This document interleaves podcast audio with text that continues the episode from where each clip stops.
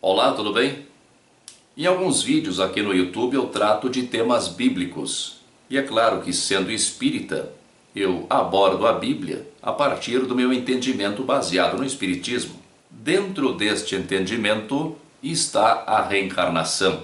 É bom lembrar sempre que a reencarnação não é uma invenção do Espiritismo.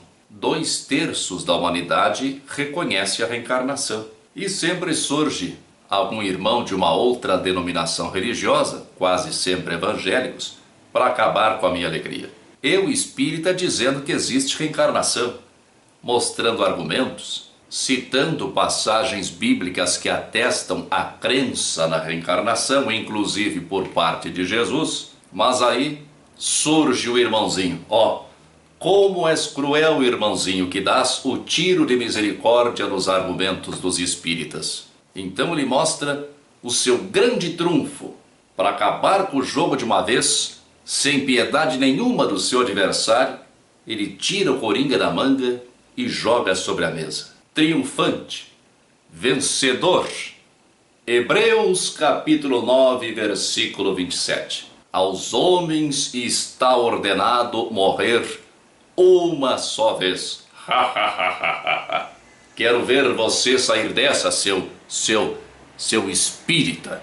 Oh, meu filho, que ingenuidade. Tu acreditou mesmo que citando Hebreus 9, 27, o espírita aqui ia ficar sem argumento? Deixa eu te dizer uma coisa. O espírita não é melhor do que ninguém. Nem o evangélico, nem o protestante, nem o católico, nem o budista, nem o muçulmano, nem o umbandista, nem o hinduísta. Ninguém é melhor do que ninguém por causa da religião que professa. Então você merece todo o meu respeito pelo seu posicionamento religioso. Só um conselho: estuda, meu filho. Não fica dependendo do teu líder religioso, porque quem responde com Hebreus 9:27 não estudou, não conhece a Bíblia. Tem evangélicos que têm um conhecimento extraordinário da Bíblia. Eu estudei o grego para ter um entendimento melhor do Novo Testamento com o evangélico. Mas quem responde com Hebreus 9:27 não estudou, não sabe nada da Bíblia. Ele chegou para o pastor lá e disse: Pastor, tem um espírito lá dizendo que tem reencarnação na Bíblia. Ah, e o pastor, um dos fraquinhos, não é dos bons, é dos fraquinhos, responde: Hebreus 9:27. Hebreus 9:27. Aos homens está ordenado viver só uma vez, vim depois disso o juízo. Aos homens está ordenado viver uma só vez, vindo depois disso o juízo. Eles usam essa passagem isoladamente, isolada no seu contexto, para tentar provar que não há reencarnação, sendo que o próprio Jesus mencionou a reencarnação. Em primeiro lugar, nem se sabe quem escreveu a epístola aos Hebreus. Tradicionalmente, esta carta, esta epístola, é atribuída a Paulo. Mas os estudiosos são quase unânimes em afirmar que não foi Paulo quem escreveu Hebreus. As palavras são diferentes, o estilo é diferente e a própria teologia é diferente da teologia de Paulo. Digita no Google autor de Hebreus. Você vai ver que tem ali milhares de especulações a respeito da autoria desta carta aos Hebreus. Então eles estão se baseando numa frase isolada de um autor que eles nem sabem quem é. O autor de Hebreus não está falando de reencarnação nessa passagem. Ele não está negando a reencarnação porque o assunto da carta não tem nada a ver com reencarnação. Mas para você perceber isso, você tem que ler a carta. E se você não está acostumado com teologia, ou ainda se você não está acostumado com a Bíblia, ou pior ainda, se você não está acostumado a ler, você terá que ler mais uma vez. Terá que ler duas, três, quatro vezes para entender o que o autor está dizendo, do que ele está tratando. Isso é estudo.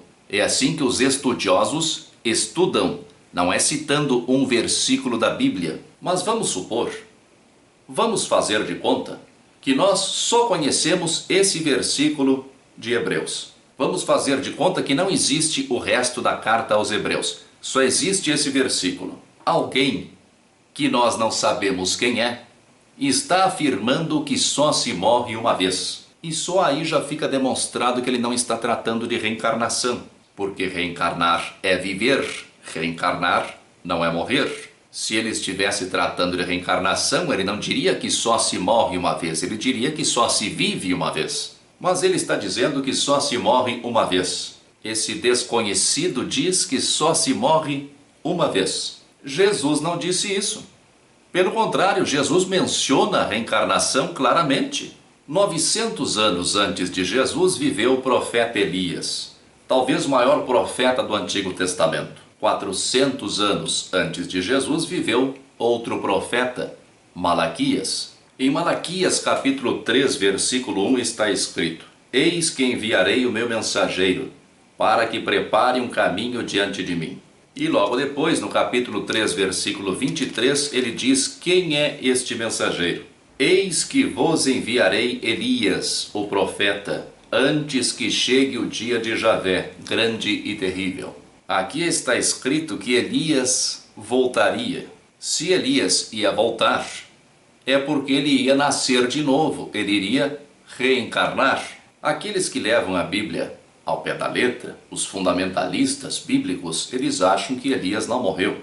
Eles acham que Elias foi arrebatado num carro de fogo, literalmente. Então Elias não morreu. Mas em Hebreus está escrito que aos homens é ordenado, veja bem, ordenado morrer uma só vez e depois disso o juízo. Como é que ficou com Elias daí? Elias não obedeceu a ordem de morrer, mas está ordenado. Mas isso é só uma má interpretação, uma interpretação ao pé da letra. Elias morreu como todo mundo morre.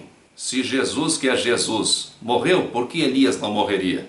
Elias morreu e Malaquias diz que ele vai voltar. E quem esclarece isso é ninguém menos que Jesus. Em Mateus capítulo 11, versículo 10, Jesus, se referindo a João Batista, que era seu primo, diz: É dele que está escrito: Eis que envio o meu mensageiro à tua frente, ele preparará o teu caminho diante de ti. Jesus está citando justamente Malaquias. Mas será que é isso mesmo que Jesus quis dizer? Que João Batista era Elias reencarnado? Sim, é isso mesmo.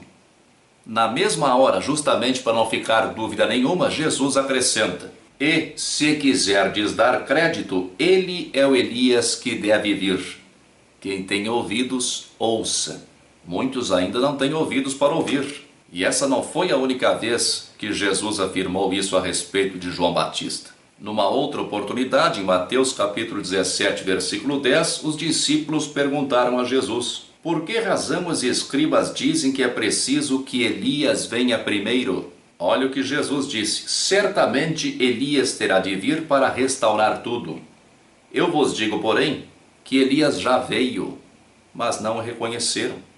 Ao contrário, fizeram com ele tudo quanto quiseram. Isso está em Mateus capítulo 17, versículos 11 e 12 e também em Marcos capítulo 9, versículo 13. Evidente que não reconheceram Elias em João Batista. Ele estava reencarnado, tinha um outro corpo físico.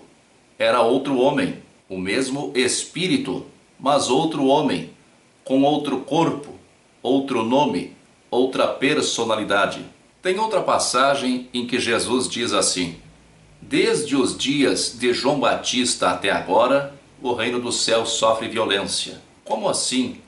Desde os dias de João Batista? Os dias de João Batista eram os mesmos dias de Jesus. João Batista era apenas cinco meses mais velho do que Jesus. É claro que Jesus está se referindo ao passado espiritual de João Batista, ou seja, a sua reencarnação como Elias. Jesus falou outras coisas que deixam entender perfeitamente que ele entendia e, obviamente, aceitava a reencarnação. Mas este não é o tema deste vídeo. Eu só citei essas passagens para que os desavisados percebam que Jesus defendia a reencarnação. Então não tem o menor valor citar Hebreus, que ninguém sabe quem escreveu, para tentar argumentar que não existe reencarnação. Entre Jesus e o autor de Hebreus, que eu não sei quem é, eu fico com Jesus. Aliás, o próprio Jesus diz em Mateus capítulo 10, versículo 24: o discípulo não é maior que o mestre. Mas claro, você lembra que nós estamos tratando aqui como se essa passagem de Hebreus fosse uma passagem isolada do seu contexto, como se essa passagem estivesse tratando da reencarnação. Mas vamos dar autoridade a esta passagem então. Aos homens está ordenado morrer uma só vez. Já vimos o caso de Elias. Se Elias não morreu, ele desobedeceu. E aqueles que foram ressuscitados? Em parte alguma está escrito que eles se tornaram imortais. Então nós supomos que depois de eles terem sido ressuscitados, eles também morreram normalmente, como todo mundo morre. Então eles também desobedeceram aquela ordenação de Hebreus, porque eles morreram duas vezes. Aqueles que citam Hebreus, eles acreditam em tudo que está na Bíblia, eles acreditam na Bíblia ao pé da letra. Se é para acreditar na Bíblia ao pé da letra, Jesus ressuscitou três pessoas. Eles pensam que Jesus é o próprio Deus. Então, quem sabe Deus resolveu desobedecer às suas próprias ordenações, às suas próprias leis. Mas não foi só Jesus que ressuscitou pessoas, segundo a Bíblia. Elias, o mesmo Elias de quem nós vínhamos falando, ressuscitou o filho da viúva de Sarepta. O discípulo de Elias, Eliseu, também ressuscitou alguém. Nos Atos dos Apóstolos, já posterior a Jesus, está escrito que Pedro e Paulo também ressuscitaram pessoas. Fora da Bíblia também há casos de ressuscitação. Apolônio de Tiana, que foi contemporâneo de Jesus, também ressuscitava mortos. Todos esses ressuscitados então morreram duas vezes, pelo menos duas vezes. Como é que fica então esta passagem de Hebreus capítulo 9, versículo 27? Outra coisa, aos homens está ordenado morrer uma só vez, vindo depois disso o juízo. Morremos e daí vem o juízo. Mas outras passagens falam do juízo final, do juízo do fim dos tempos. Nós vamos ter dois juízos então? Morremos uma vez, mas temos dois juízos, um quando morremos e outro no final dos tempos. Uma espécie de segunda instância, talvez. Se eu fosse você, eu daria menos crédito a essa epístola aos Hebreus. Eu não vou citar aqui para não ficar muito longo, mas há várias contradições na Epístola aos Hebreus, contradições com outros livros da Bíblia e contradições internas. O autor de Hebreus defende a ideia, e é disso que trata esta epístola, esta carta, este é o tema da carta. Ele defende a ideia de que Jesus morreu para lavar os nossos pecados com o seu sangue. Uma ideia por si só ridícula, sanguinária, grotesca. Jesus disse, citando o Antigo Testamento, Misericórdia quero e não sacrifícios. Deus não quer sacrifícios. Aqui em Hebreus capítulo 9, versículo 15. Eis porque ele é mediador da nova aliança. Está se referindo a Jesus. Sua morte aconteceu para o resgate das transgressões cometidas no regime da primeira aliança. E por isso aqueles que são chamados recebem a herança eterna que foi prometida. Só neste versículo nós já encontramos dois problemas graves.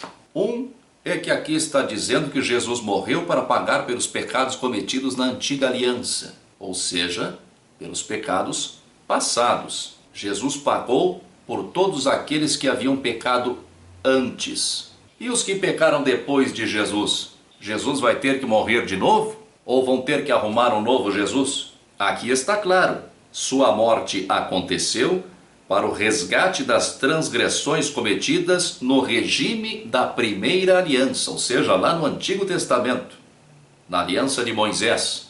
Outro problema mais grave ainda: Jesus morreu para o resgate das transgressões.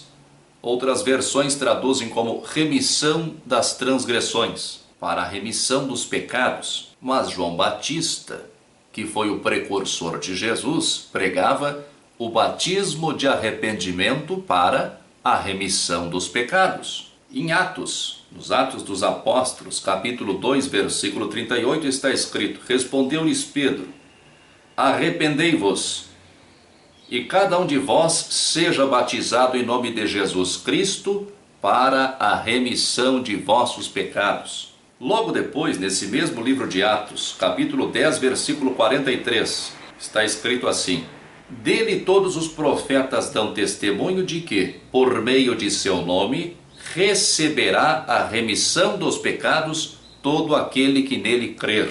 Como é que fica então? Como é que acontece, afinal de contas, a remissão dos pecados? É pelo sangue de Jesus? É pelo batismo em nome de Jesus? Ou basta apenas crer em Jesus? Nós vimos essas três possibilidades aqui.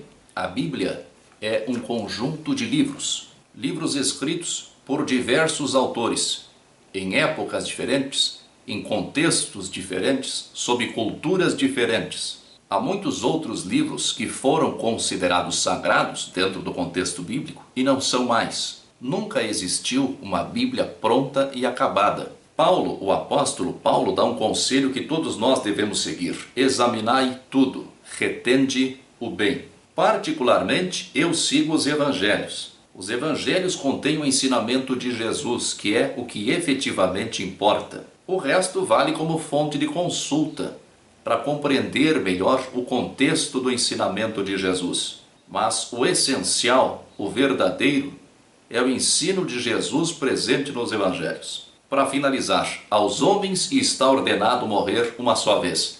É isso mesmo.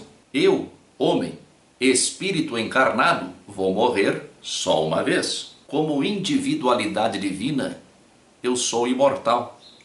Eu não vou ter fim. O espírito é imortal. Mas eu, Morel, com este corpo, com este nome, com esta personalidade, vou morrer uma vez só. A cada reencarnação eu aprendo um pouco, eu progrido um pouco, eu adquiro novas experiências, até que um dia, quando estiver suficientemente purificado, vou alcançar, vou conquistar aquilo que o evangelista João chama de vida eterna, que é a vida com plena consciência sem perda de consciência de uma existência para outra. Muita força e paz para você. Você já se inscreveu no meu canal? Aqui embaixo há o campo para você se inscrever. Se você gostou do vídeo, clique em gostei e compartilhe este vídeo nas redes sociais para que mais pessoas possam assisti-lo. Obrigado